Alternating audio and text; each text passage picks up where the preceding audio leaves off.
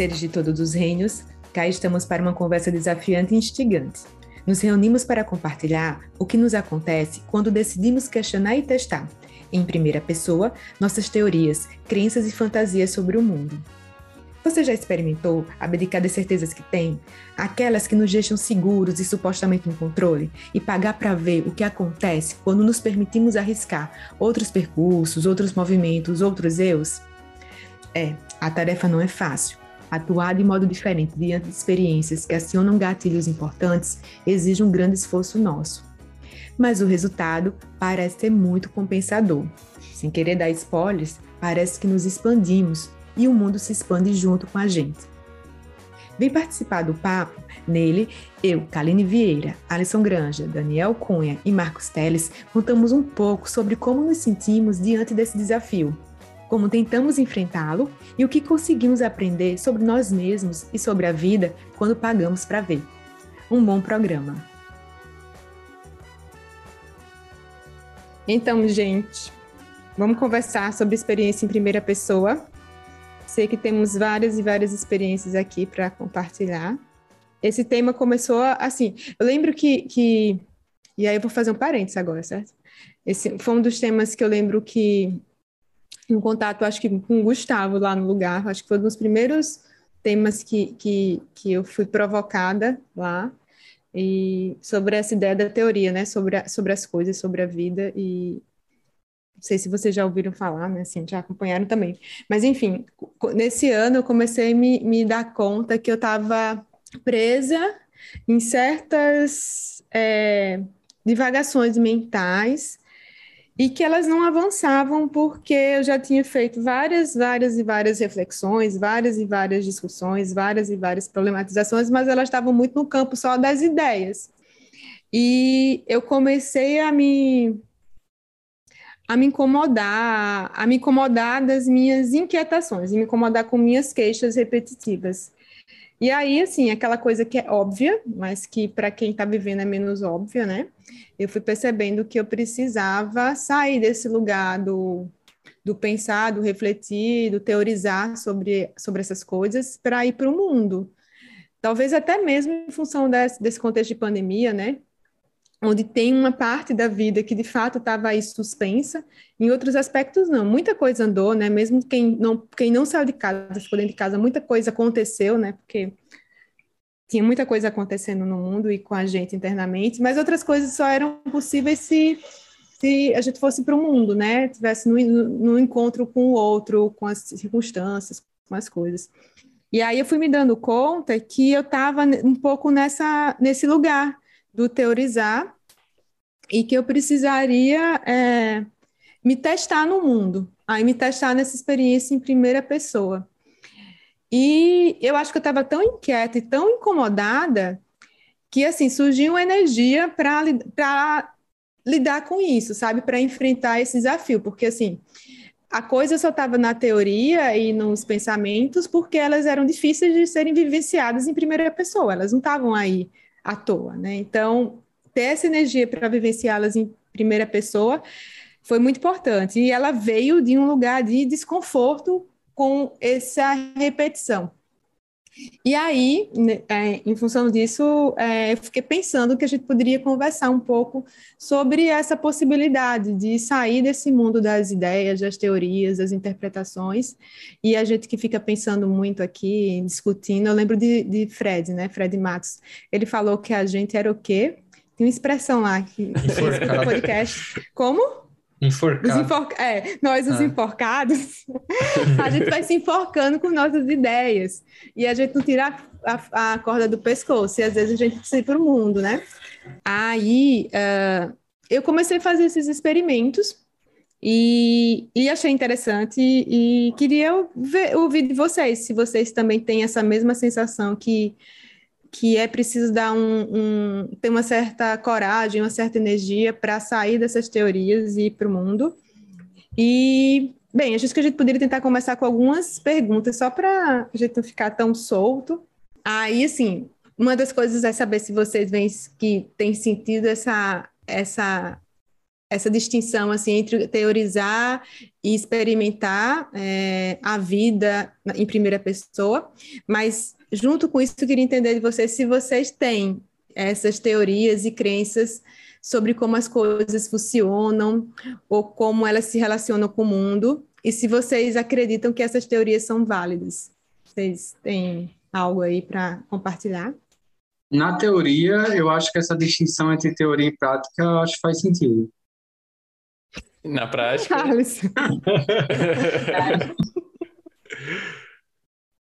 Aquela resposta bem teórica. Bom, segundo o filósofo fulano de tal, essa distinção não sei quem, então. Vou até aproveitar essa brincadeirinha para responder que sim, né? Que eu me vejo muito rumando sempre para o lado teórico das coisas. E às vezes isso é bom, às vezes isso elucida aspectos da experiência, mas às vezes é uma fuga de lidar com certas situações diretamente, né? Então, curiosamente, assim, quando você trouxe essa ideia desse programa, inicialmente me pareceu uma coisa fácil de fazer, assim, a gente vai bater um papo sobre relação entre teoria e prática e tal.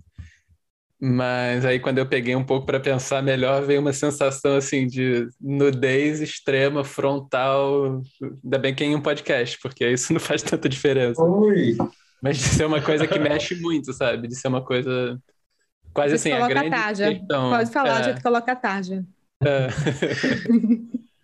Sabe aqueles programas que você fica com medo de chorar no meio da resposta? Sei bem. Então, hoje. Vai rolar, vai ser, vai ser um bom programa.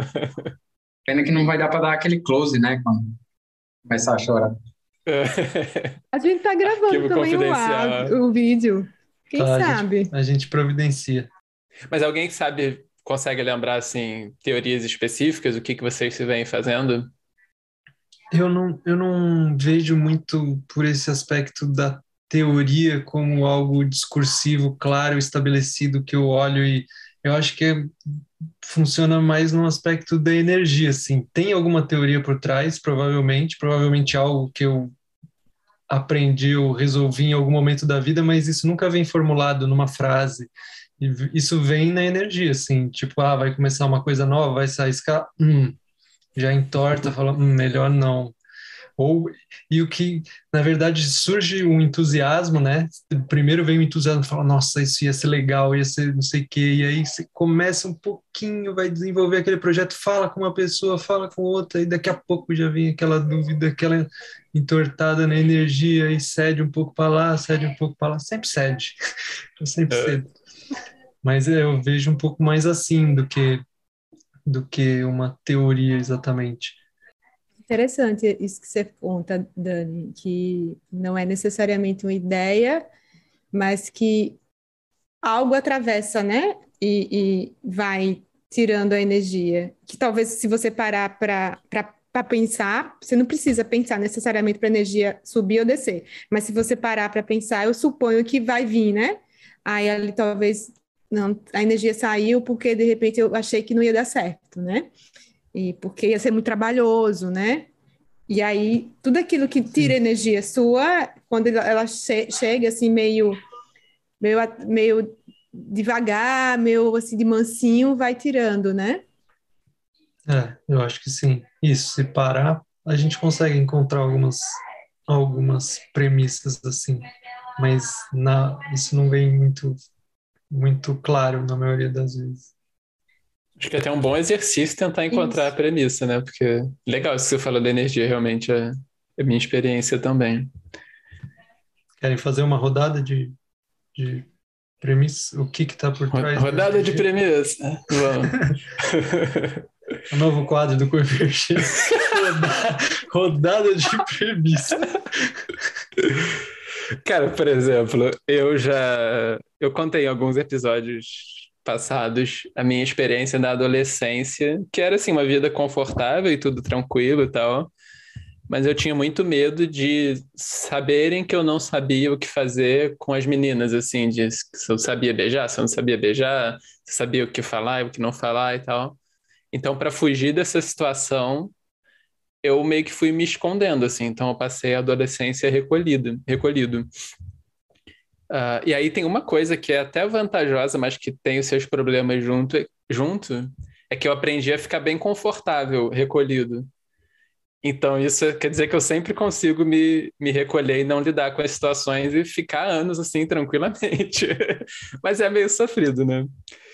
Uh, e eu vejo, eu acho que todos, acho que vocês vão concordar, isso começa com episódios da infância, assim, que você vai meio que reagindo de um jeito e reagindo de outro, e coisas que nem às vezes nem são tão dolorosas, assim, mas que você meio que, bom, aqui eu não vou mais então, aqui eu não vou mais, aqui eu não vou mais, e quando você vê, você não vai mais em lugar nenhum, praticamente.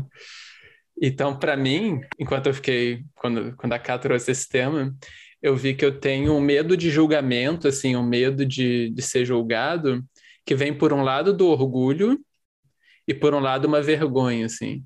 Então, para tudo, deixa eu dar um exemplo assim do trabalho acadêmico. Para mim sempre foi, foi meio difícil durante a pós-graduação entregar alguma coisa. É, por quê? Porque o pensamento em movimento, você precisa formular uma coisa inicial, com essa formulação inicial, você consegue chegar numa segunda formulação, que se for simplificar um pouco assim, você chega numa antítese daquilo, você vê aquilo de um outro ângulo, e depois de alguns movimentos, você consegue ter uma visão do conjunto, assim. Então, aquele movimento inicial, ele é necessário para você fazer a conclusão, para você sintetizar isso, mas ele, por definição, ele vai ter que estar imperfeito, e aí você incorpora o que os outros trouxeram e tudo mais. Se você guarda esse movimento inicial, depois não dá para fazer a síntese, porque você nunca expôs para os outros opinarem, você nunca viu as limitações daquilo. Então, isso acaba limitando o próprio processo pelo medo de estar tá imperfeito. Então, isso é um orgulho, por um lado, assim, eu só vou entregar, só vou beijar, só vou. Quando eu jogava bola também na adolescência foi meio assim. Então, tudo eu só vou fazer quando eu for muito bom. Então, isso vira um dia que nunca chega e que nem tem como chegar porque você não permitiu ir falhando no processo, né? E por outro lado, a vergonha, eu vejo, eu sempre fui o mais novo dos grupos que eu participava, assim. Hoje em dia isso não, não tem mais acontecido. Esses dias até me perguntaram se eu sou pai de um menino quase adulto que estava jogando basquete lá. Mas como eu era o mais novo nos grupos que eu participava, eu nunca, eu sabia menos que os outros, assim, eu sempre era meio inocente, sabe? E às vezes falavam de mim assim, ah, ele é bobo, ele é inocente. Então eu ficava meio que com vergonha, assim, de mostrar que eu tive uma ideia, por exemplo, porque eu é um inocente tendo uma ideia viajada sobre o mundo, sabe? Então misturou essas coisas, meio vergonha, meio orgulho, assim. Não é uma boa combinação. Eu, eu acho que isso que você falou, Marcos, que começa de muito cedo, né? E, e que a gente vai aprendendo e a gente, na mente de criança, vai chegando a conclusões. Então, muitas das teorias, crenças e fantasias que a gente tem sobre o mundo são fantasias, crenças e teorias de pessoas que tinham 3, 4, 5, 6, 7 anos, né? E elas seguem, e a gente sustenta essas crenças, a gente não coloca, não, não, não coloca elas para testar, porque são lugares muito delicados, né? Assim, é, é, é da criança mesmo. E eu, uma sensação que eu tenho, e aí você falando, eu me lembrei, assim, que eu acho que é da experiência, inclusive, de, de, de ser gêmea, né? E a sensação que eu tenho é que, que eu, eu, sempre tive muito medo de incomodar, de atrapalhar, e eu atribuo hoje a isso essa experiência de, de ser gêmea. Imagina, chegarem duas. Duas, para um pai e para uma mãe já é difícil Aí, como é que você deixa duas na casa de alguém para fazer alguma coisa? É sempre muito, né? Então, assim, é, eu acho que veio essa carga que era sempre muito complicado é, alguém cuidar, porque demanda de dois bebês e duas crianças pequenas da mesma idade é, é, é, é, bem significativa. E aí eu acho que eu cresci com essa, com essa fantasia que eu preciso ficar muito quieta, que eu preciso é, ficar quase imperceptível nos lugares, porque senão eu incomodo. E eu tenho memória, assim, tipo, minha mãe não podia é, me pegar na escola, a gente descia do ônibus, é, do ônibus escolar com quatro anos e ficava na casa vizinha. E a gente fica muito quietinha na casa vizinha, para não incomodar, né? E, e, isso vai seguindo, e parece que o, meu espaço é sempre muito restrito, né, para não produzir esse, esses incômodos. E isso está muito solidificado. Não é uma é volta que Dani falou. Não é uma coisa que é elaborada. É uma coisa que quando eu estou na casa de alguém eu fico muito contida. E aí, muitas vezes, eu não sei porque eu fico contida. E depois de, enfim, cada um com seus processos, né? mas no meu caso da, da psicoterapia e análise, eu fui entendendo que tem esse lugar também de estar contida. Esse contida tem uma, tem uma explicação, né? tem um fundamento, que tinha, um, entre aspas, uma razão de ser que não tinha, porque criança brinca e bagunça e etc., mas que era era importante não fazer, dar tanto trabalho naquele momento, mas que hoje eu não vou fazer a mesma coisa como uma criança de 3, 4 anos, né? Não preciso me conter tanto assim. Ah, eu me sinto muito identificado com essas duas falas. E eu fico pensando até o quanto isso espelha no próprio podcast, né? Tá todo mundo querendo ficar quieto, invisível, não aparecer, não arriscar. Não se encontrou à toa, né? Exatamente, é, Mas eu me vejo muito eu... nessas. Fala, fala. Não, você vai falar, o pessoal que ouve o programa editado não sabe o tempo que tem alguém esperando o próximo falar, né?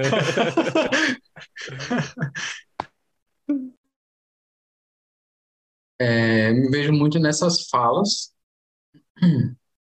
Eu não sei bem assim o processo como se deu a formação dessas crenças, né? de, de algumas crenças limitantes, de dessa, mas eu, eu vejo muito né, é, nessa nessa questão do perfeccionismo e de tipo assim, ai, ah, é, eu nem, nem continuo que é para não errar, né? Tipo, ah, e muitas vezes coisas que eu até assim me via com alguma aptidão, tipo ah, no esporte. O, o único esporte que eu me vi fazendo com algum potencial foi o jiu-jitsu, que eu fiz tipo um mês e o professor me elogiava pra caramba, assim.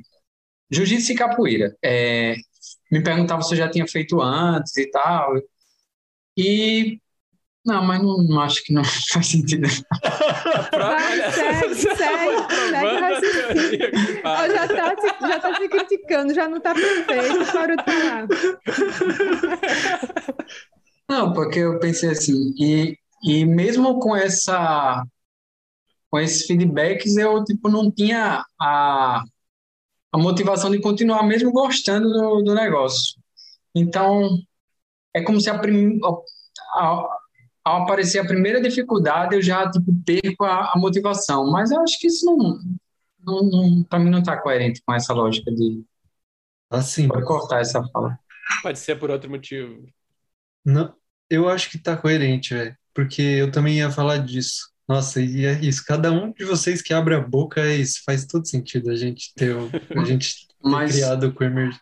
É, outro exemplo talvez faça mais sentido. É, por exemplo, eu fiz, eu sempre, desde o ensino médio, eu, eu tinha muita aptidão para história e filosofia. Eu gostava de ler, gostava de ler sem, sem de forma autodidata, assim. Eu devorava um livro, aqueles livros introdutórios de filosofia, enfim. Mas quando foi para escolher o vestibular, eu escolhi para um que, tipo, a maioria das pessoas dizia que eu não, não levava muito jeito, que era psicologia, mas tinha uma coisa assim de tipo, ah, é, de repente, acho que tinha mais uma, uma ânsia de, de querer me investigar justamente essas limitações e tal. E eu não fui para aquilo que, tipo, eu tinha mais aptidão, ou, e que mais facilidade. E depois de muito tempo, quando eu fui fazer filosofia, os professores todos, sim, a maior parte me elogiavam e eu é, tirava 10 com facilidade e, e já participando de, de PIBIC e tudo. E diante da primeira dificuldade, que foi quando eu tive que transferir a residência de Maceió para São Paulo, por conta do concurso que eu passei, aí eu já desanimei completamente e tal, e fui levando com a barriga e meio que deixei aquilo em suspenso, nunca terminei o curso. E eu acho que fica um pouco assim, a sensação de tipo, ah, como eu nunca terminei, eu posso alimentar a esperança de que se eu tivesse feito, eu seria bom. E só que ao mesmo tempo eu não arrisco fazer, talvez pela para não colocar em risco essa essa sensação. Tipo, vai que vai que não fique, né? Vai que não vai fique que bom e e eu descubro que... que, que eu não levo jeito. Vai que a experiência de, em primeira pessoa mostra que o negócio ia dar ruim, né? Então, deixa no quase. É como, como na bike, eu tava. É, eu fico fascinado com a história de pessoas que atravessam as três Américas de bike. Eu dizia, caraca, eu, eu queria fazer um negócio desse e tal. Aí, quando eu vou e, e experimentar, vou fazer a primeira experiência, vou de uma cidade para outra aqui, que dá 60 quilômetros, não é nada, né, para cicloturismo. Nossa, foi um perrengue de umas quatro horas. Eu disse, nunca mais que eu quero fazer isso. e aí desmanchou toda aquela minha fantasia de tipo, ah, três anos pedalando e não sei o quê. Acho que para evitar isso é melhor é nem experimentar. É frustrante, né, a fantasia, porque tem, a gente está falando da, da crença limitante, da fantasia ruim, né? Mas também tem a, a não experiência em primeira, a, a, a, resistência a experimentar em primeira pessoa, também as, as fantasias boas, porque talvez na, na experiência aquilo não seja tal como a gente fantasiava, idealizava, sonhava, né? Hum. Tem esse ponto também.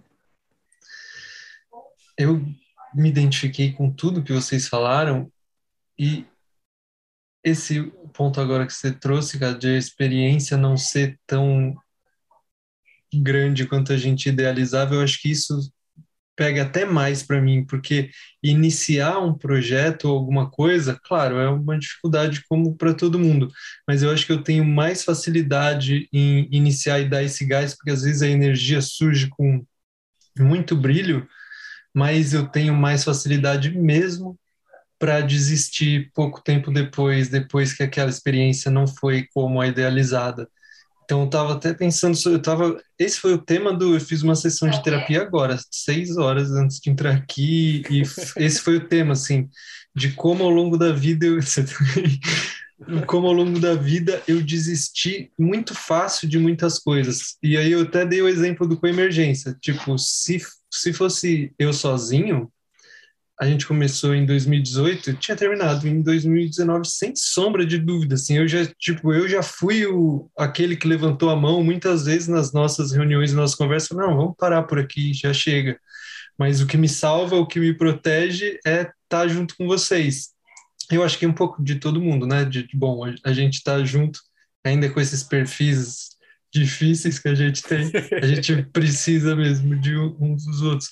Mas tem uma, uma coisa de desistir muito, muito rápido, porque uma tolerância baixa, assim, a dificuldade, a, a, a, aos obstáculos, ou uma coisa de, tipo, é mais fácil desistir do que então, talvez isso até facilite o meu processo de começar alguma coisa que eu já começo sabendo que eu posso desistir logo, e aí, tipo, ah, vamos lá, aí se for.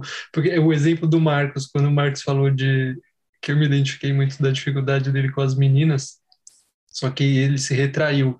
Eu fiz uma coisa meio kamikaze, que eu tinha essa dificuldade, essa mesma dificuldade, mas eu falei, não, eu vou na cova das leoas, assim, eu vou me jogar, só que aí eu, eu já contei um pouco isso, né, no outro no, no podcast, só que eu mentia muito, tipo, eu ia pra, eu queria andar com a galera que tava usando, que tava bebendo cachaça com 14 anos. Eu não tinha a menor condição de, eu não tava pronto para fazer aquilo, mas eu queria ir nos piores, assim, eu me enfiava e eu fingia que tava naquela mesma onda, mas eu tava fugindo das meninas do meio das meninas, tipo, era aí Pô, é genial, bicho. Eu queria ter. É genial, mas era horroroso. estratégia. Eu tava Não. no meu quarto, solitário lá.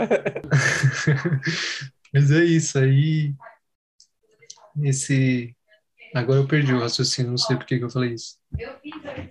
Mas essa tendência a desistir é o que foi bem marcante para mim. Me perdi total. Não, perdeu não, Dani. Foi, foi, foi redondo a, a, a, a sua fala. Não ficou tão perfeito que... quanto você queria, assim, mas ficou é... Vamos desistir, a gente deixa, a gente grava de novo outro dia. E é interessante porque aqui o, o podcast, a gente gravar sem ter um, um entrevistado, é de fato a experiência em primeira pessoa. A gente fica meio tenso também gravando, mas assim, quando é a gente e, tipo, vai depender da gente que o conteúdo é outro lugar, né? Tipo, é, gente, eu sei que a gente está falando sobre coisas, parece que a gente, inclusive, está teorizando, mas a gente está se colocando no mundo também, né? Um jeito de, de, se colocar em primeira pessoa, né? Nessas falas. É um, é um grande exercício para todos aqui. Não tem ninguém de leão aqui. Aliás, estão abertas as vagas aí. Se tiver algum alguém do, de leão aí, se quiser entrar com emergência, vai facilitar o, fazer stories. A continuidade do projeto. Total. Tá faltando essa energia aqui. E pensando um pouco assim nessas, nessas teorias, crenças e fantasias, vocês já experimentaram investigar essas teorias em primeira pessoa e conseguiram descobrir algo? Se essas teorias é, são verdadeiras, são em parte? O que, é que aconteceu quando vocês pagaram para ver? Quem faz a pergunta não responde logo não, tá? tá são os outros. Então, peraí, deixa eu, vamos, eu deixa eu perguntar, vocês, você responde. eu, assim, eu voluntariamente pagar para ver, eu não tenho lembrança de ter feito, mas é, já teve ocasiões em que a vida me fez ter que pagar para ver, assim. Por exemplo, eu sempre tive muito isso de de querer me esconder, assim, tipo, eu lembro que, que na escola, é, uma vez a gente falando assim, ah, se que acontecesse e tal, eu, e eu dizia assim, ah, eu, eu queria que se eu faltasse, ninguém percebesse a minha falta, assim, que era muito essa, essa lógica, né, de querer ser invisível. E e por conta disso, eu sempre fugi muito de, desses lugares de, de liderança, de apresentar alguma coisa, de tomar a frente de alguma coisa e tal. Mas, curiosamente, é, por exemplo, algumas vezes que eu fui chamado, na época que eu trabalhava é, no Corpo de Bombeiros, eu cheguei a participar da associação de cabos de soldado do, do Corpo de Bombeiros, né?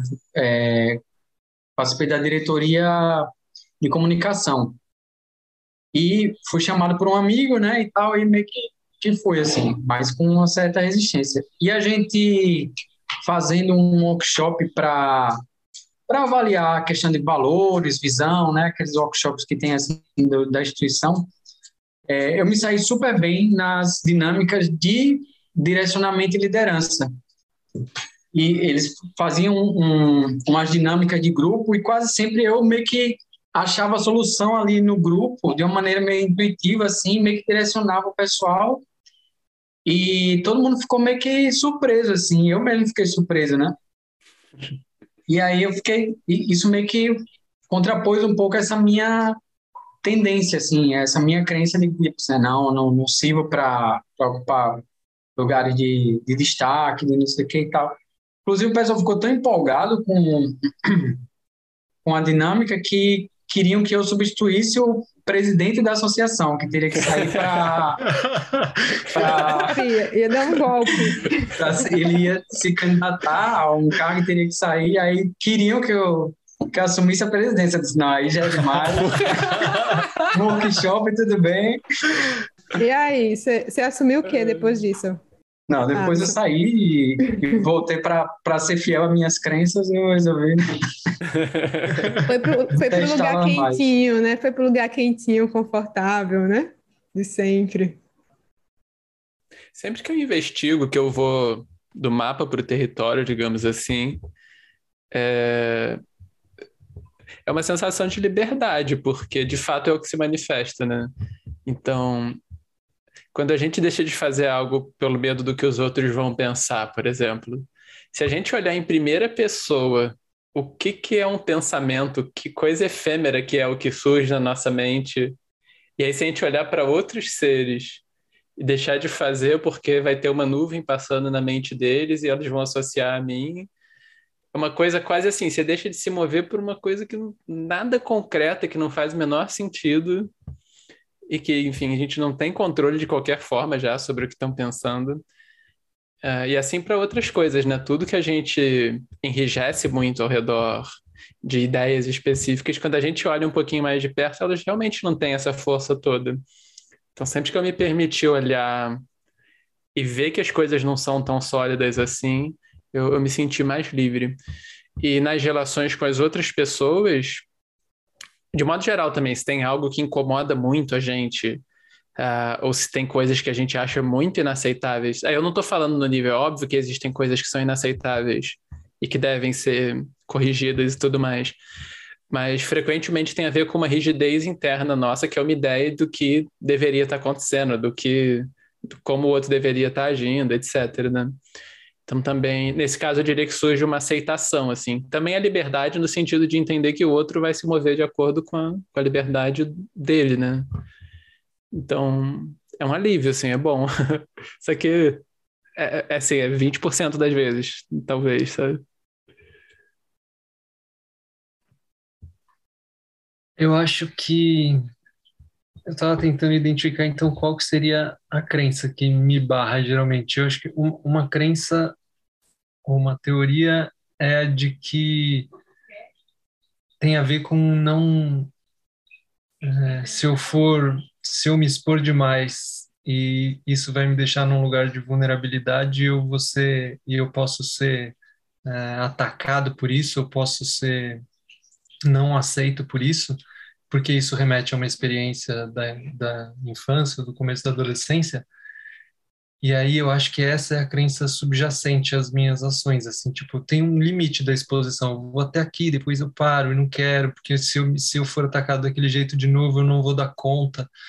Então, eu, eu, eu tenho dúvidas do quanto que eu já me permiti atravessar esse, porque agora, olhando para essa crença escrita aqui, na, com as letras na minha mente, não, não parece uma grande coisa, né? Mas eu, por exemplo, morro, morro de medo, morro, acho que não morro mais, mas ser cancelado na internet, por exemplo, é uma coisa que eu vejo as pessoas sendo canceladas de um jeito que eu falo, nossa, como que essa pessoa tá viva ainda, como que ela continua, como que ela consegue seguir, tipo, porque isso me remete àquela experiência lá, mas de certa forma, eu acho que essa conversa aqui que a gente está tendo é inclusive um incentivo de tipo, que tal experimentar ser cancelado? Né? Eu vou inclusive forçar alguma coisa, vou ver se faço um post bem.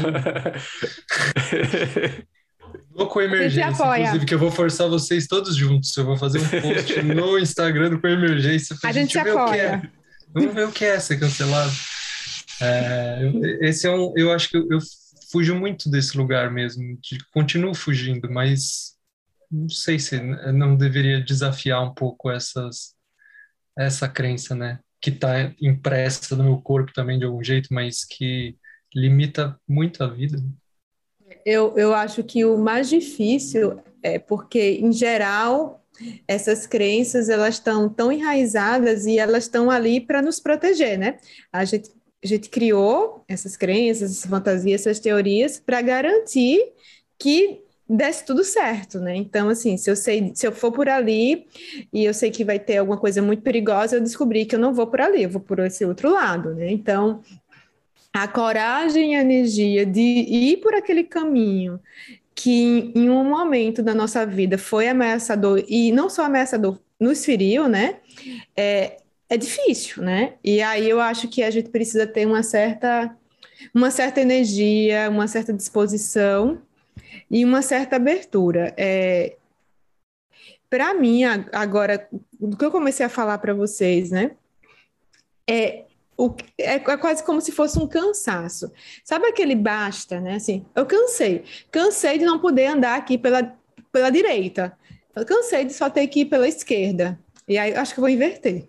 Eu cansei. De... Vai botar no Dória? O que, que tá rolando aí? Eu não gostei, não. Pode dar, pode dar essa impressão, não, gente. Não, arrisca, cá, arrisca. Bom, Vai, se meio. cancelarem, é Cancelamento aí. Você cancelado. Faz o que você Olha, quiser. Você, você foi falar que queria que a gente fosse cancelado, eu já arrumei o motivo. É, deixa as pessoas interpretarem, né? Mas vamos, bem, enfim. Eu cansei de não poder, de ficar restrita e limitada num caminho só e que esse caminho também não estava produzindo satisfação. E aí eu não tinha muita saída. Eu me vi, ou, ok, minha vida vai ser assim para sempre, e eu vou ter que lidar com essa insatisfação para sempre, ou eu posso ver se hoje eu daria conta de passar por esse outro caminho também e descobrir o que é que acontece. Descobrir se é, aquilo que me feriu no passado e que me machucou muito vai me ferir na mesma intensidade hoje. É, aí vem o ponto que eu falei, né? Que é um espaço já sensível, porque é o espaço do gatilho, né? não é à toa que eu não ia por esse caminho. E aí, é, para mim, vindo desse lugar e dessa, e a partir dessa reflexão, eu deixei de ficar um tanto preocupada sobre se eu conseguiria atravessar ou não esse caminho. Eu fiquei mais atenta sobre como eu me sinto atravessando esse caminho. O que, que acontece quando eu atravesso esse caminho? Então, quando me dá medo, quando me assusta, quando toco em lugares que estão feridos, eu olho com surpresa. Putz, olha só, dói, né? Olha só, machuca. Olha só, me assusta.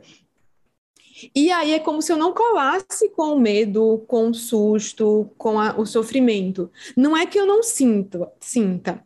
Eles estão ali, mas assim, é quase como se eles perdessem um pouco a força, porque como o objetivo não era chegar do outro lado mesmo, mas era fazer o percurso, então só o fato de eu estar fazendo o percurso já me dá uma certa energia. É, é, é difícil é, a gente falando de experiência em primeira pessoa e teoria. Então, falar sobre isso é difícil, porque eu não sei se dá para conseguir captar a, a, diferença que é atravessar aquele caminho com o objetivo de chegar lá, e aí você descobre que tropeça, que dói, que machuca, e de repente você paralisa ou chega lá todo estrupiado do outro lado. Mas, assim, para mim é tipo, tô indo e, e Estou sentindo nesse momento, mas assim, é como se não tem o sofrimento por estar sofrendo. Então, metade do sofrimento já vai embora. Porque eu só, só, eu só tô sentindo o que de fato está acontecendo. Isso dói. Tocou aqui, dói. Mas eu não sofro por doer. Que é outra camada de sofrimento. E aí, a partir disso, eu vou sentindo que aquela experiência, a dor é muito menor. Porque a dor já não foi grande em algum momento, mas hoje ela nem é tão grande assim, ela reduz. Que aí talvez seja uma dor, e aí pegando o que Dani falou, por exemplo, da, da adolescência, de um cancelamento da adolescência, tem uma dimensão muito maior do que um, um, Vamos pensar, não vou pensar nos cancelamentos aí, tipo, as pessoas que estão canceladas e que ninguém mais quer falar tal.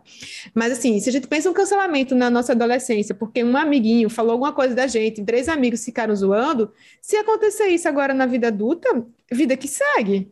Tipo assim, ah, essas pessoas não, não me importam, assim, se, se, se, se essas pessoas que se diziam minha, meus amigos fazem isso comigo é porque elas não importam tanto assim, ou pelo menos eu não deveria dar tanta importância, elas até importam, mas eu não deveria dar tanta importância, assim, o que elas acham e o que elas não acham, afinal eles fazem, pensam assim de mim.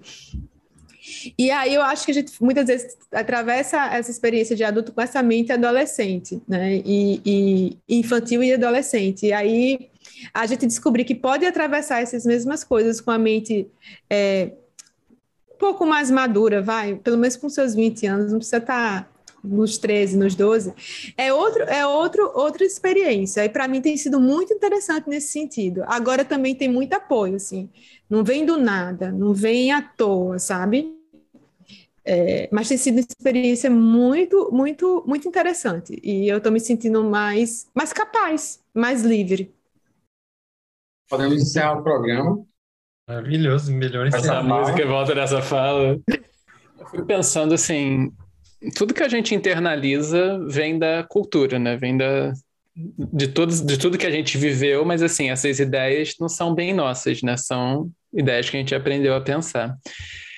E a nossa cultura, ela é muito. Tem, a gente julga muito fácil os outros. E a gente acaba ficando muito presos nisso, porque quanto mais a gente julga os outros, mais a gente tem medo de ser julgados também, assim.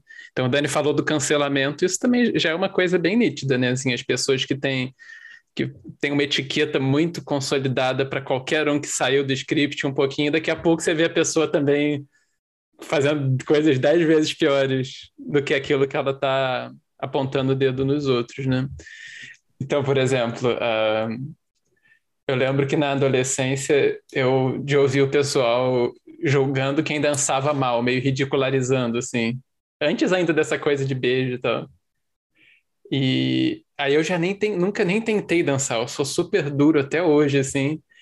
E veio disso, do medo de ser julgado. Então, se você puder ir tentando, você vai aprendendo. Eu lembro de ver uma cena também, isso já foi em outro contexto, assim, mas era uma pessoa que aprendendo a tocar o piano e aí tinha alguém do lado, eu tô omitindo os nomes só para não, não entregar, e aí, quando essa pessoa estava tocando, aí quando ela errava uma nota, assim, a pessoa, não, não, não, não, não. a pessoa ia tentando, aí errava, não, não, não. aí é impossível aprender, porque você não pode experimentar, você precisa poder errar em paz para, em algum momento, sair bom, né? Então, o julgamento, ele bloqueia isso, assim. E, e aí um outro aspecto, eu lembrei enquanto o Dani falava, que é essa ameaça da, da exclusão, né? Então a pessoa vai deixar de pertencer se ela não for boa o suficiente, ou se ela cometer um erro. Então a gente dá muito pouco espaço, assim, para a pessoa fazer diferente. Então, eu acho que são características, assim, que quanto mais a gente fizer, mais a gente vai estar tá arriscando de fazerem com a gente também. E eu acho que, mesmo nessa numa cultura assim, as pessoas que são amigáveis com as outras, por exemplo, até na conversa do podcast, assim, na medida em que existe um ambiente amigável, isso aumenta a chance das pessoas receberem de uma maneira amigável também, assim, tentarem interpretar da melhor maneira possível, tentarem deixar passar, ou tentarem aceitar como uma opinião, né? Então, mas eu acho que tem muito disso. A gente fica muito. Quanto mais a gente julga, mais a gente tem medo também de, desse julgamento de volta. É, e a gente cresce num ambiente onde é o tempo todo a gente sendo julgado, a gente sendo corrigido, a gente sendo né, orientado. Tirando aquela fase bem pequenininha, até dois, três anos, que é fofo, quando a criança fala errado. Ai, que fofinho. Quanto mais errado fala, mais fofo é, né? Mas chega um momento que não, tem que falar direito, né? Tem que andar direito, tem que sentar é. direito. E aí é, dá muito medo, assim, de errar, né? E acho que tem umas pessoas que ficam com mais medo que outras, né? E isso é muito limitador. E super concordo, Marcos. A gente também faz, né? E eu me sinto muito nisso também. Na medida que eu, que eu, que eu avanço nisso, eu, eu me sinto menos julgadora do outro, sabe? Mais aberta para o que acontece não no sentido que as coisas é, não, não, tem, não há critérios, mas uhum. que uh, as pessoas são livres, elas têm escolhas, podem fazer as escolhas né, que melhor se adequam às necessidades delas.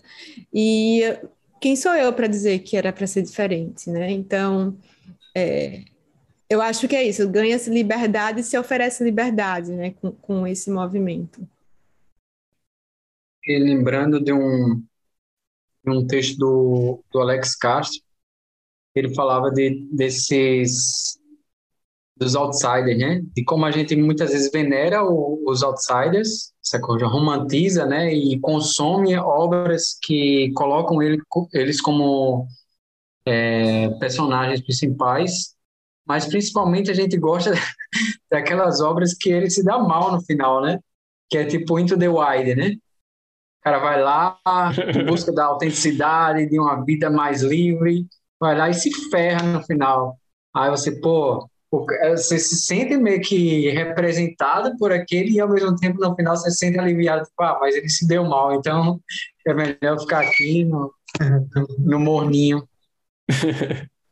Porque tem uma, uma coragem, né, nesse movimento, assim, do arriscar-se, né? Tem uma coragem. E é bonito ver, mesmo quando. Que é isso, quando a gente arrisca, a gente só arrisca porque a gente não sabe se vai dar certo. Porque se desse certo, não teria risco, né? Se o, se o resultado fosse necessariamente positivo, não seria arriscar-se. E nesse mundo tem muita chance, assim, ou a gente aposta, ou a gente arrisca, ou a gente paralisa. Né? E, e eu acho que eu estava me sentindo muito nesse lugar, né, em, em, certos âmbitos da minha vida. E, e, vejo muita, eu me via e eu acho que comecei a ver muita gente também nesse lugar e dizendo assim, putz, eu não quero desistir agora. Parece que era, porque parece meu desistir de viver é um lugar que eu entendo que é, que é doído, e se está doendo é preciso cuidar das feridas, não precisa se colocar em situações que não se dá conta. Mas a vida é tão maravilhosa, tem tanta coisa para experimentar do que ficar num quarto, né, Marcos? Trancado, esperando. Né? né? né Aos 13 anos. Tipo assim, repetir os 13 anos, repetir os 13 anos com 40, não dá, né? É. Ou dá, mas assim, é, talvez seja, tenha mais coisa para se viver, né? E, e, por que não? E ao menos experimentar. E buscar, talvez isso, rede de apoio, é, estratégias para lidar com uh, as dores que viver produz, né? Porque viver também dói, né? Não só tem coisa boa. Uhum. Mas a gente é muito bom em racionalizar, né? Essas, esse movimento e, e se sabotar nesse sentido. Eu fico pensando, na minha experiência mesmo, eu uso, muitas vezes eu pego é, sabedorias tradicionais como o budismo. Aí eu uso a, usa a teoria do budismo para meio que ficar nesse lugar de, de, conforto, né? E não, e não ir para o risco. Dizer, ah, mas vai ser tudo insatisfatório mesmo. ah, sair desse do, do meu trabalho seguro, mas não tão, tão satisfatório, que não desenvolve tanto meus talentos para ir para outro, vou transmigrar para depois ver que também é insatisfatório igual, então deixa eu ficar aqui mesmo. a gente, olha, muito fácil cair, né, nesse, nessas racionalizações. Total. E aí, assim, o que eu fico, eu fico um pouco com a sensação que não é se mover para talvez encontrar grande felicidade, sabe? Mas é sair no lugar de, de defesa, de proteção, do não viver, né? Porque também, se a gente for pensar, ah, eu vou sair desse emprego, né? porque aí eu quero encontrar o emprego dos sonhos, talvez vá para aquilo que, que Dani falou, né? Que aí vai para a realidade e a realidade vai ser muito dura, porque não existe esse emprego dos sonhos, e aí eu vou ficar sofrendo porque eu saí do emprego. Mas se eu fizer um movimento, porque, ah, final, só tem, vamos pensar, né? Para quem, mesmo que existam mais, a gente está nessa, né? Só existe essa vida aqui. Então, assim, o que, é que eu estou fazendo com esse meu tempo, né? Esse tempo está estou sentindo que está insatisfatório, está sofrido, não estou aproveitando. Então, assim, desperdiçar a vida é desperdiçar muita coisa, né? Então, seria isso, assim, acho que uma energia muito mais do viver do que necessariamente do de alcançar alguma coisa muito muito mágica, muito maravilhosa, algo tão diferente assim. Mas essa experiência. Eu lembro, tem aquele, aquele, eu acho que ele é psicanalista, ou não sei se é psicólogo também, mas eu acho que é psicanalista, o Renato Nogueira, né, que ele fala sobre zona de conforto, né, que as pessoas ficam criticando quem fica na zona de conforto e que zona de conforto é algo muito importante. E, e assim, eu super concordo, assim, a gente precisa ter lugares confortáveis na nossa vida, porque senão a gente está sempre o tempo todo num sof no sofrimento, num, na dor, né? Mas se está na zona de conforto, está na zona de, de, está na zona de conforto, for não viver, aí tem alguma coisa errada, né? Mas se você estiver vivendo na sua zona de conforto, tudo certo. Legal. E se conecta com aquela ideia que, enfim, que é, que é comum, mas que é extremamente relevante, que é o fato de que é muito importante a pessoa já saber que ela é amada previamente, né? E o quanto essa experiência na infância, inclusive, ajuda para a pessoa sentir que ela pode errar, sentir que ela pode fazer esse movimento tranquilamente. Mas até a Gabriel Hooks aponta isso, né? Mesmo quem não foi amado tem como, não quer dizer que, que nunca vai ser, não é isso. Mas realmente é fundamental, eu acho. Quem não tem essa certeza antes de se mover, é muito difícil se mover. Não sei se vocês concordam, mas. Porque é Total. é tudo, tudo, tudo tá em jogo, né? E pensa assim, o que, que é evolutivamente, inclusive, você não pertencer, assim, é uma coisa que não dá para brincar, né? Com a qual não dá para brincar. Desculpa, gente, foi confundir. o Gabo Mate, que é aquele do documentário Sabedoria do Trauma, ele fala nessa, nessa disputa, né, que desde cedo se coloca entre o, entre o vínculo e a autenticidade, né? Como vínculo, ele tem um, uma, um, uma influência muito maior, né? Um apelo muito maior por questões evolutivas também, questões de sobrevivência, né? A gente precisa, né, dessa aceitação e acolhimento do, do nosso meio para sobreviver. É. Mas é muito duro mesmo, porque aí vem na fantasia de quem não foi amado o suficiente, aí eu vou falar o suficiente porque é, para a gente estar tá vivo, a gente foi cuidado minimamente, né? E todo mundo que está ouvindo a gente também foi cuidado e foi de alguma maneira amado, né? Talvez bem menos do que gostaria, talvez bem menos do que deveria, mas é, quando a gente cresce assim, a gente cresce com a fantasia que a gente não é merecedor de amor, né? Então, a gente já sai do, pelo pressuposto de que, aí vem na nossa teoria, na nossa fantasia, na nossa crença, é que eu eu não vou nem me aproximar das pessoas em todos os níveis de, de relação afetiva, amorosa, amigo, uh, trabalho, porque eu acho que eu não sou merecedor, né? E como fazer a aposta e, e, testar se eu sou como fazer essa experiência em primeira pessoa? Deixa eu ver se eu consigo ser amado, né? Deixa eu ver se eu posso ser amado. E num mundo que aí vem uma cultura onde as pessoas estão competindo, estão disputando, né? Onde fica mais difícil esses, essas demonstrações de afeto. É, é desafiante, assim, é, uma coisa que eu fui percebendo, que algumas coisas que eu, que eu venci passam por isso, é que não é sobre mim, sabe? Quando uh, algo acontece e que de repente eu não tenho a reciprocidade que eu gostaria, eu começo a compreender que não é sobre mim, é sobre o outro. Porque quando eu não sinto isso pelo outro, também não é sobre o outro, é sobre mim.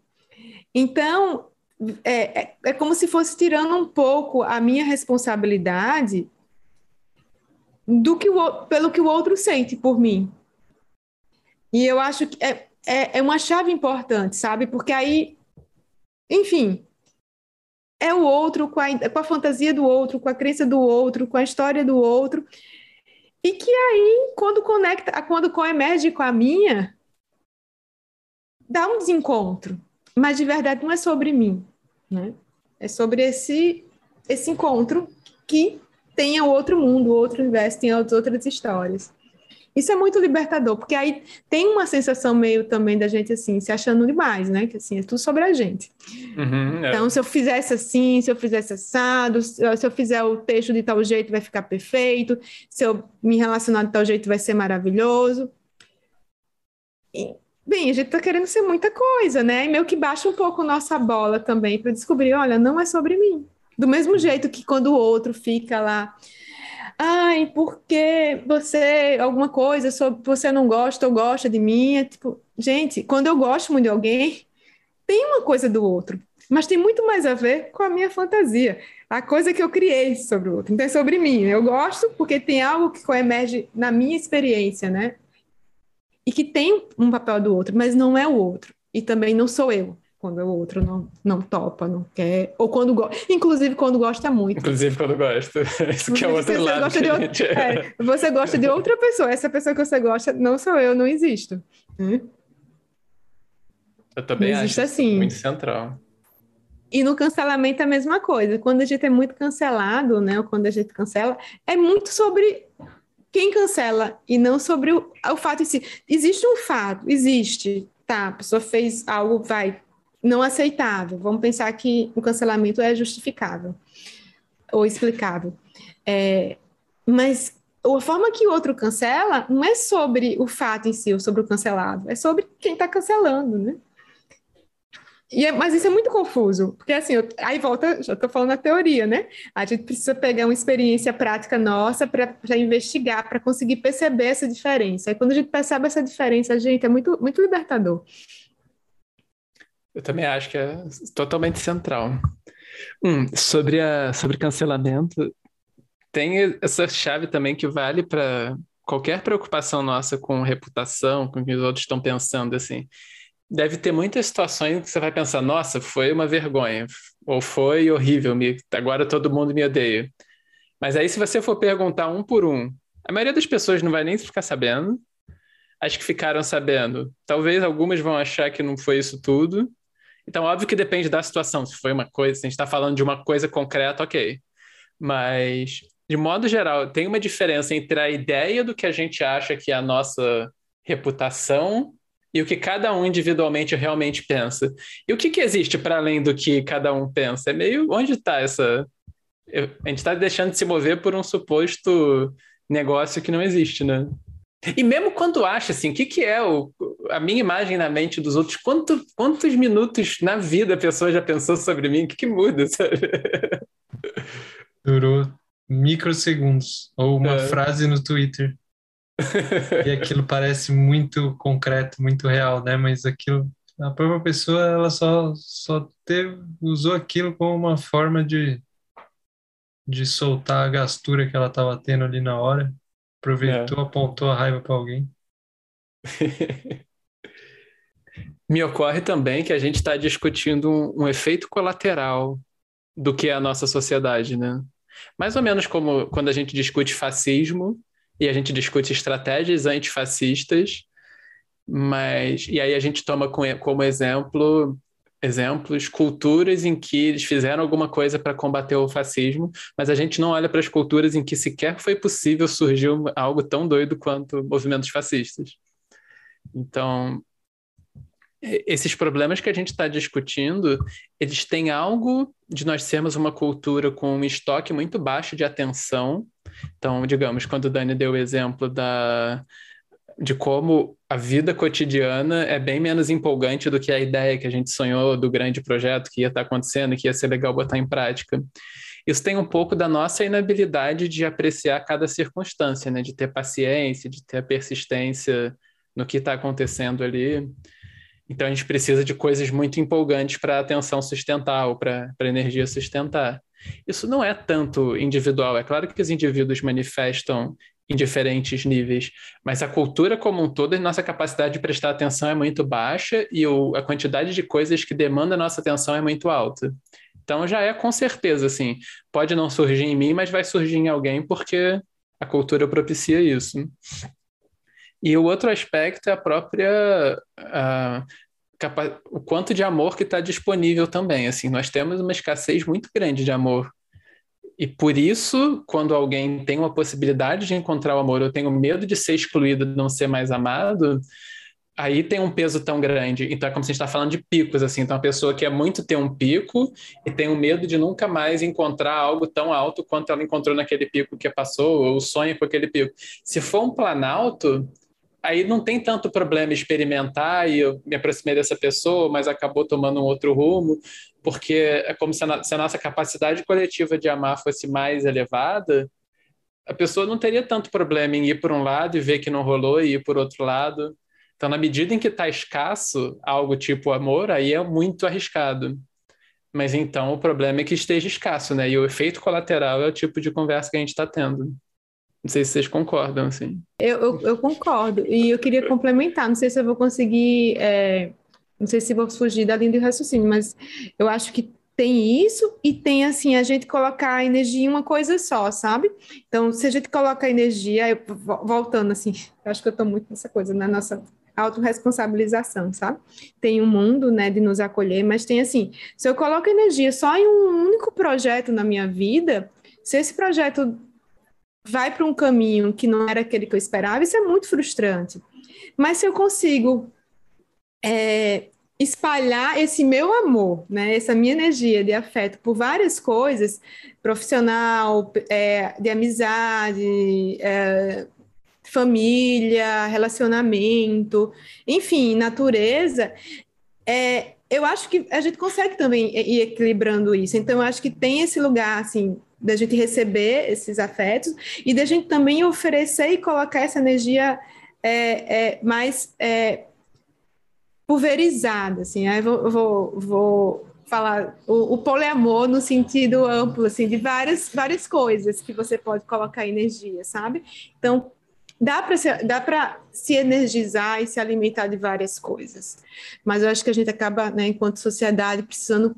Ah, é profissão, é agora investe, investe, investe em profissão, em uma carreira. Ah, investe agora um relacionamento. Ah, você tem que ter um relacionamento, investe, investe num relacionamento. Aí cada uma dessas coisas elas vão dar errado, porque não tem como sustentar uma coisa, não tem como ficar dando certo, entre aspas, todo o tempo. E se eu estou num lugar só, é a chance de, de, de perder energia é muito grande. Então, acho que a gente cultivar mais, é receber e cultivar também mais afetos, né? espalhar esses afetos, esses projetos. É, são os dois lados, né? O, o que a gente recebe, do quanto está disponível e do quanto a gente cultiva também, né? Verdade. Isso. Isso. Acho que falta ah. um tanto disso. sobre esse tema do quanto a gente cultiva, vou até fazer um, um advogado do diabo aqui, de quando o Marcos deu esse exemplo, que para mim maravilhoso, de, de coisas que faltam né, na nossa cultura, de atenção e amor. E aí a gente pode cultivar isso e a gente pode receber isso. Mas aí eu me vejo muito como vítima desse processo, assim, individualmente, porque eu acho difícil cultivar isso, eu acho difícil essa luta de, por exemplo, eu conheço métodos de cultivar atenção e cultivar amor, mas na hora que vai para disputa com a cultura, eu me sinto derrotado. Assim, eu não sinto que, eu, que os métodos são suficientes para mim. Eu vejo pessoas, seres ao redor que aquilo funciona e aquilo parece que vai funcionando, mas eu não me vejo assim. E aí eu e aí eu desanimo dos métodos. Eu sei lá, eu fico procurando outros caminhos. Esse ponto da energia para mim é fundamental também que a gente não tocou no, em relação aos projetos. Às vezes o meu receio em relação a algum projeto ou alguma coisa está ligado a, ao meu receio de que a energia pare de brotar, de que a energia caia. E, e eu tenho essa experiência também de ela cai, assim, e aí eu tenho muita dificuldade de sustentar algum projeto por conta da energia cair. E não sei como que vocês veem isso, se eu estou plantando a discórdia e o desânimo. Não, aí eu acho. Dani. Não é. E aí eu acho que entra outro aspecto da nossa cultura, que é o, o quanto a gente tenta se mover individualmente, né? E não, não digo você, não, digo realmente, é porque eu também, enfim. É, esse movimento de me isolar inclui esse aspecto que seria do cultivo da mente, que seria assim. Uh, deixa eu até trazer um exemplo. Eu estava ouvindo a Osho Angel Earthling Manuel, e ela falando da importância dos rituais, então, de como tem essa coisa sendo feita rotineiramente, um centro zen, por exemplo. Então, toda manhã tem o um ritual e eles se reúnem e saúdam os ancestrais e fazem o, o zazen e fazem no final da tarde. E aí, em algum momento, ela comparou com o sol que está ciclicamente já ia falar que ele está girando ao redor da Terra. Não é bem isso que ele está fazendo, mas...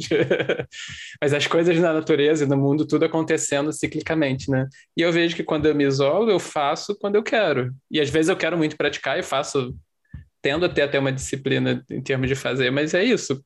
Já é de acordo com o movimento do ego. Coletivamente, a energia da sanga nos libera um pouco do, de eu fazer quando eu quero e de não fazer quando eu não quero e, e, faz com que isso esteja inscrito assim num processo que imagina uma sei lá uma comunidade em que as pessoas fizessem isso a vida inteira em que de tempos em tempos eles tivessem rituais de eh, sei lá qualquer que seja o propósito daquela comunidade assim que aquilo esteja uh, ritualisticamente inscrito na rotina né?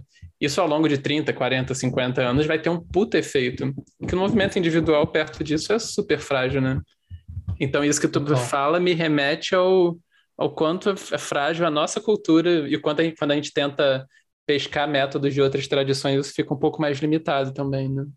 Total. E me ocorre também que, que tem também é, jeitos de viver, né?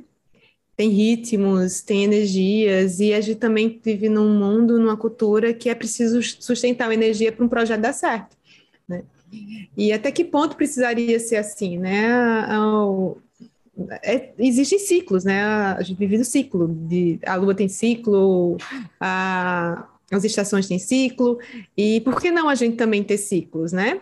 Só que a gente vive num mundo onde é preciso pagar conta, então o projeto não pode parar por quatro, seis meses, enquanto eu estou num momento com menos energia. E aí eu vejo é, isso que, que você falou, Marcos, né? Quando a gente está em grupo, da, e, e o que Dani falou também sobre a gente aqui do próprio, é, usando o emergência como exemplo, de, de como o grupo pode ajudar a, a, equilibrar esse ritmo, né? Mas ficar nesse lugar que, putz, minha energia baixou, é ruim, é muito sofrido, né? Porque parece que sempre a gente está equivocado no mundo, assim, tá, tá tô inadequado, tô fora de ritmo, tô fora de tempo, né? E daí, talvez, assim, seria descobrir um pouco que ritmo é esse nosso, né? De cada um. E como, dentro desse ritmo que eu, que eu posso, que eu consigo, será que dá para melhorar, melhorar bem entre aspas, né? Será que dá para equilibrar? Ou se é assim, o que, que tipo de laço eu faço para apoiar quando eu estou né, um pouco mais em baixa? O que é que eu faço quando eu estou em alta?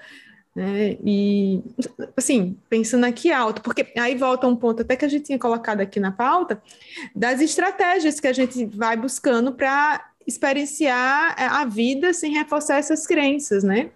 Então, acho que é tentar descobrir que tipo de estratégia nos apoiam, né? E cada um, né, vai encontrar a sua estratégia. Vão ter estratégias comuns, óbvio, mas é algo também muito pessoal, né? Assim, de, de, de encontro, porque não tem uma receita. Mesmo que a gente fale aqui em possibilidades, elas são possibilidades. Aí a pessoa precisa experimentar e ver, olha, putz, para mim funcionou. Ah, para mim não funcionou, preciso de outra coisa, né? Eu adorei que vocês trouxeram esses exemplos do, do grupo, porque para mim essa é uma estratégia, assim. Na verdade, essa é a estratégia da minha vida. E eu esqueço muitas vezes, eu, eu, deixo isso passar, assim. Mas como que o grupo é, é sempre a solução, assim, para essa em relação a essas questões em relação à energia, continuidade. É, então, eu me lembro assim das fases, por exemplo, que eu estava com a energia mais baixa de todas em alguns períodos da, dos últimos 10 anos de escolhas de, por exemplo, trabalhar sozinho e ficar muito tempo em casa e tal. Mas sempre que eu, isso se expandiu de alguma maneira, que estava mais perto das pessoas e fazendo as coisas sem estar, tá, sem esse uh, essa individualidade exacerbada, isso isso protege a gente, né? Isso ajuda a gente, a gente com tudo, com continuidade. Não fico deprimido por muitos dias se eu estou próximo de gente que e aí tem uma qualidade assim também, né, de ligado ao amor que o Marcos falou, de, de gente que acolhe, gente que apoia, gente que está te olhando com a intenção de fazer, de, de que você esteja bem também, que você se desenvolva mas se a gente tem um ambiente enriquecedor assim, quando a gente estava morando junto, por exemplo, né? Isso a gente não fica muito tempo, eu não, eu sentia isso, não ficava muito tempo abatido, porque é um equilíbrio meio que natural do uh, do ambiente ali, aquilo vai se vai se ajustando um pouco que naturalmente, é o que acontece com os projetos também, com as coisas que a gente vai fazer. E é o que a gente pode ser também para os outros, né? Para os próximos projetos que vierem, para os encontros que a gente tiver, que é o, esse ambiente, essa terra fértil, assim. Eu acho que comunidade protege. A gente estava estudando isso também nos, nos uh, em relação ao trauma, tem a, a, teoria polivagal do Stephen Porges, que é que ele desenvolveu uma teoria para falar um pouco sobre é, como o nosso sistema nervoso responde ao trauma e tem um aspecto que ele chama de corregulação, que é que ele vai falar que mamíferos têm eles regulam o sistema nervoso entre eles. A gente tem, por exemplo, um cachorro ajuda a gente se eu tiver com o sistema nervoso ativado, se eu tiver num estado de luta ou fuga muito forte, ou se eu tiver muito deprimido, um cachorro me ajuda, assim. E a gente, e a gente, bom, um cachorro é um exemplo só para falar dos mamíferos, mas uma mãe com um filho é isso, né? Com um bebê. Um bebê, como que se acalma um bebê? A mãe não fica, explica para o bebê, olha, tá tudo bem, não sei o que. Ela tem uma corregulação, tá, tá no, no tom de voz, tá no olhar, tá no toque. E a gente faz isso com a gente o tempo todo. A gente se acalma, a gente se, a gente se regula. Né? Então, humanos próximos. Eu tive essa conversa muitas vezes com o Marcos durante a pandemia, porque isso faz muita falta. Eu acho que o isolamento tem que ser uma estratégia, uma das últimas, assim. Tá bom, né?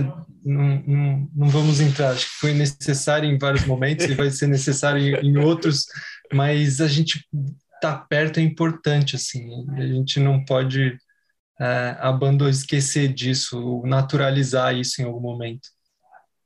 Aí, China, se liga aí. O bagulho é contato físico. Olha o cancelamento. É. Uh, aí, eu, eu vim aqui para arriscar tudo. Belisca tudo. Isso me remete um pouco ao, ao, aspecto ético também, né? Dessa questão. A Kaline colocou de, desse lance de você muitas vezes ficar, escolher ficar nesse morninho e desperdiçar o potencial do, de uma vida, né? Que é o que a gente tem certeza que tem dessa vida. E me remete a, até aquela frase do Newton Bonder, uma frase meio coach, que é aquela que, que se você não faz uso do, de todo o potencial de sua vida, você diminui, de certa forma, o potencial dos outros, né? E eu acho interessante lembrar disso do aspecto motivacional, né? De tipo assim, quando a gente prefere é, não arriscar, prefere ficar nessas crenças limitantes e nessa dinâmica alimentada por essas crenças, a gente, de certa forma, está privando um monte de gente de, do, do, potencial que a gente poderia estar desenvolvendo ao arriscar, né?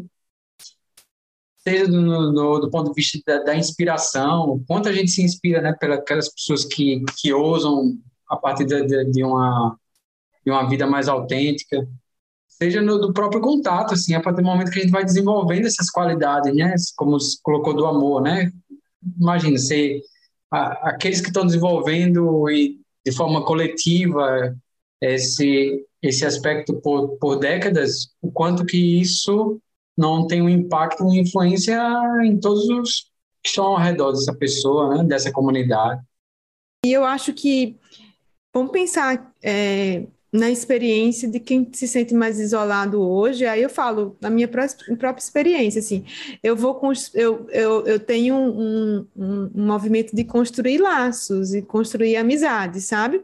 Então acho que não precisa pensar coisa tão grande, não precisa pensar que vai ser uma comunidade apoiando, mas eu acho que construir relações de amizade, de confiança, eu acho que elas apoiam muito esse percurso da experiência em primeira pessoa, que é isso, que é lidar com a vergonha, então você conversa, você falar sobre situações que você sentiu vergonha é muito libertador.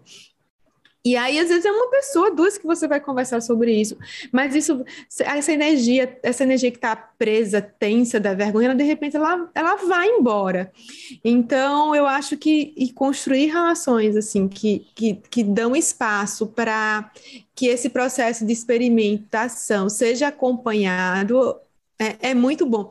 E um ponto importantíssimo é assim, a palavra experiência. Experiência, a gente não sabe o que vai acontecer com a experiência. Então, acho que se colocar na experiência em primeira pessoa, tendo clareza que é uma experiência, que não é como o Marcos falou da dança, do piano, do teclado, você não vai começar a tocar sabendo tocar. Você não vai começar a dançar sabendo dançar. Então, se colocar nesse lugar de aprendiz é, é, é fundamental. E o que acontece quando a gente é aprendiz? A gente vai como aprendiz, a gente consegue até rir da nossa no, do nosso erro, da nossa bagunça, é, é, muito, é muito mais libertador. E nesse, nessa minha experiência agora, eu acho que uma das coisas que eu mais temia que acontecesse, aconteceu, e foi muito mais tranquilo do que eu poderia supor. Então, assim, na minha fantasia, é, era muito pior. E aí eu lembrei, eu lembrei agora de um exemplo que eu fui picada por escorpião ano passado dentro do meu quarto, né? Se alguém me dissesse que eu seria picada por um escorpião dentro do meu quarto, eu não entraria nesse quarto nunca, né? Então, isso, que eu seria picada e que ia acontecer. E aconteceu, fui picada, foi péssimo, doeu, passou dois dias, assim, fiquei meio com receio de estar em casa sem chinelo. Mas agora eu sei que eu posso ser picada por escorpião desse tipo, né? E tudo bem. E, e, e as coisas acontecem. Então, isso assim, dá para espalhar para outras experiências da vida. Então, na teoria, na nossa fantasia, as coisas são muito piores. Não quero outro escorpião na minha vida, obviamente, mas sobrevive-se e muito bem. É, melhorou o sistema imunológico, né, Carlos? Nossa, total. Ainda ganhei uma energia do escorpião aqui, que tá maravilha. Tem um trechinho do Trumpa que eu acho que ecoa super bem esse ponto que a Ká tá, tá mencionando. Na verdade, é da Pema Chodron contando sobre a abordagem do Trumpa. Aí, esse trechinho ela fala assim: Meu professor, Trumpa Rinpoche, nos encorajou a levar a vida como um experimento, uma sugestão que tem sido muito importante para mim. Quando nós abordamos a vida como um experimento, nós nos dispomos a tentar dessa maneira ou daquela maneira, porque, seja como for, nós não temos nada a perder. Essa flexibilidade imensa é algo que eu aprendi observando Trumpa Rinpoche. O seu entusiasmo o permitiu realizar uma quantidade incrível de coisas em sua vida. Quando algumas coisas não davam certo, a atitude do, de, do Rinpoche era no big deal, não tem problema, não é grande coisa. Tô falando de memória aqui, esse no big deal, mas é algo assim. Se é o momento de algo florescer, ele irá. Se não é o momento, não irá. Isso eu acho, um parêntese aqui, eu acho super libertador isso de ver assim. Se não aconteceu é porque não tinha as causas e condições para acontecer, não tem um grande problema, não teria nem como esperar que acontecesse, né? Aí retomando. O truque é não ficar pego em esperança e medo. Nós podemos colocar todo o nosso coração no que quer que façamos. Mas se nós congelamos a nossa atitude a favor ou contra, nós estamos nos programando para o estresse. Em vez disso, nós poderíamos apenas seguir com curiosidade, curiosos por onde esse experimento irá nos levar. Kaline Vieira. Muito bom. É, eu acho que é, é o exercício é, é ir saltando com pequenos experimentos, sabe? Aí tem uma hora que você vai, tipo, tá, isso, é, sério, para mim eu faço assim. Então, eu, em outro momento eu não falaria isso para essa pessoa. Eu vou falar e ver o que acontece. E a sensação é que eu não tenho nada a perder se a pessoa não gostar, não, não é nada ofensivo, não é nada problemático, obviamente, é coisas dentro do campo do aceitável, mas coisas que eu, né, dentro das minhas marcas, é muito difícil. E aí eu, tá, deixa eu fazer e ver o que acontece, que é testar um pouco a teoria, as fantasias, e eventualmente, sim, a, a minha teoria, a minha fantasia, a minha crença vai ser é, confirmada, não significa que ela é verdade mas significa que eu criei laço exatamente com aquela história que ia confirmar a minha crença, porque ainda tem isso, né? Então, assim, é, é experimento. É, é, e é muito libertador. Nossa, é muito libertador. E pode ser assim, e, mas com muito com muita vontade que outras coisas boas aconteçam, que tenha afeto, que tenha cuidado. Mas é, é leve. Mas aí, para a gente ir encerrando, e será que a gente conseguiria visualizar um mundo sem essas crenças e fantasias? Como é que vocês acham que seria o mundo de vocês e a relação de vocês com o mundo sem sem essas teorias? Ó, oh, o meu mundo ideal, não sei se foi essa a pergunta, teria um grupo de estudos conduzido por Marcos Teles, que começa é. na segunda quinzena de maio. E o seu, Marcos? E sobre o que seria esse, esse grupo de estudos, Dani? Amor. Amor. Vamos fazer Amor. então. Eu só bora quero fazer? que você seja feliz, então bora fazer. E quem quiser se inscrever, faz como? É só arrastar para cima. não sei exatamente. Não, clica no, na bio. Link na bio. Emergência, manda e-mail, dá um, dá um, manda DM, dá um salve, bate na porta da casa do Marcos. Dá um jeito. Qualquer coisa. Conta mais, Marcos. eu vou até comentar isso como resposta ao grupo, como resposta ao, à pergunta da K. Uh, e como, enfim, conectando com tudo que vocês trouxeram na conversa de hoje, né? Que é esse grupo, várias vezes ocorreu a ideia de fazer, várias vezes eu conversei com cada um de vocês aqui sobre como fazer, como não fazer, será que dá certo, será que não dá, será que tem gente interessada, será que não tem. Então ele é um exemplo muito claro, assim, de como é a, é a energia coletiva que, que viabiliza as coisas, né? Ah, e ele acabou, enfim, foi com toda essa coisa de medo de não dar certo, medo de ficar estranho, medo de eu estar viajando, enfim. Então ele é um bom exemplo para mim de, de como vale a pena estar conectados com pessoas que te conectado com pessoas que te apoiam. Para mim, como seria o mundo se eu me movesse assim Eu acho que a gente pode saber, porque a gente consegue ir soltando um pouquinho do, desses medos de coisas tão abstratas que nos, que nos travam, né? Então eu acho que a gente tem um gostinho assim de que nós seríamos muito mais livres, de que a gente ofereceria as nossas qualidades muito mais. Então acho que é, é só vantagem a gente ir treinando assim. Se a gente pensar tudo de uma vez só, a gente voltou para o campo das ideias. Assim, a gente está tentando imaginar uma coisa que a gente não sabe bem como é. Mas se a gente fizer um movimento, mais ou menos como a K propôs, a gente vê que a gente tem essa liberdade. Eu estou lembrando uma frase da, da Aline Valek, que é uma escritora super boa, assim. Aí tinham, tava no stories dela, alguma coisa assim, perguntaram o que é coragem. Aí ela falou: coragem é ver que não tem ninguém me segurando. Achei muito boa essa frase, puro Prajna Paramita. Ao mesmo tempo, como um choque de realidade para mim, isso incluiria eu me dar conta de que essa liberdade só é possível sem autocentramento, sem eu achar que esse euzinho é tão importante assim. É esse autocentramento que gera essa dificuldade toda de se mover, né? Então seria bom também ter esse, cair na real quanto a isso.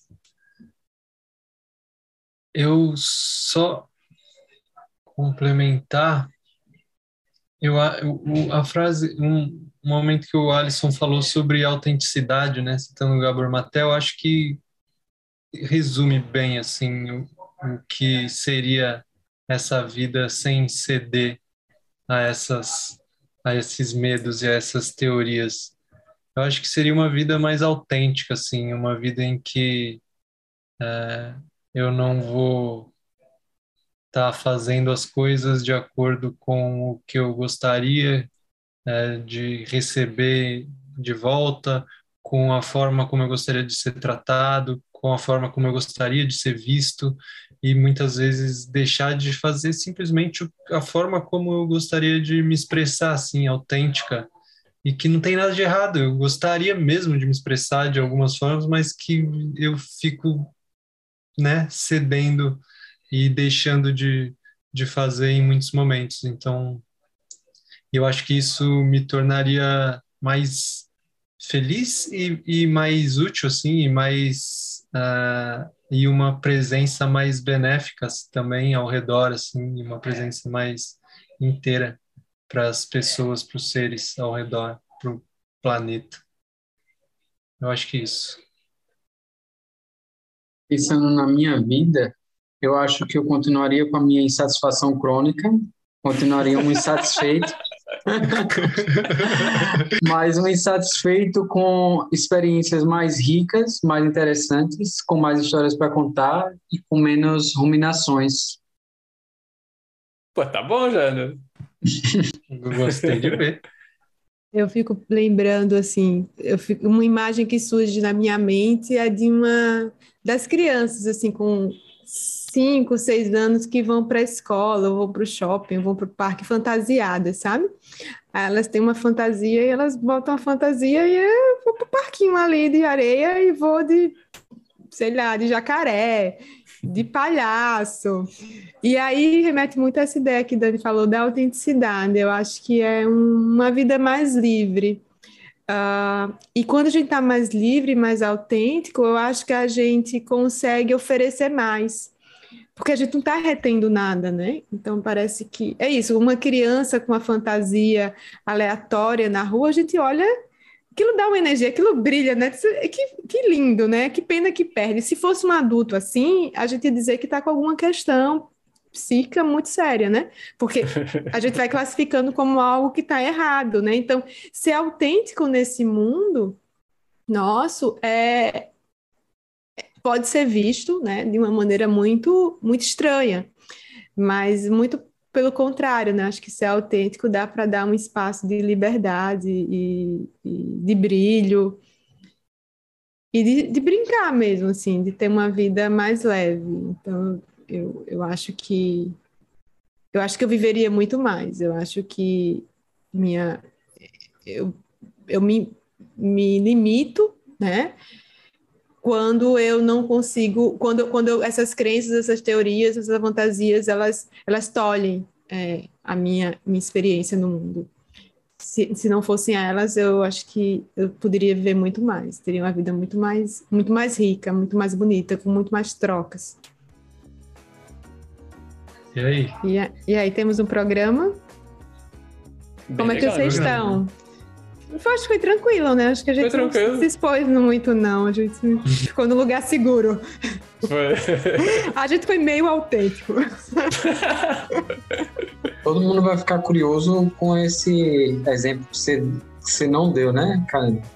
Mas ah, eu mesmo tô curioso, hein? Que exemplo que eu não dei? Falou, aí aquilo que eu mais temia acontecer. Ah, Caraca!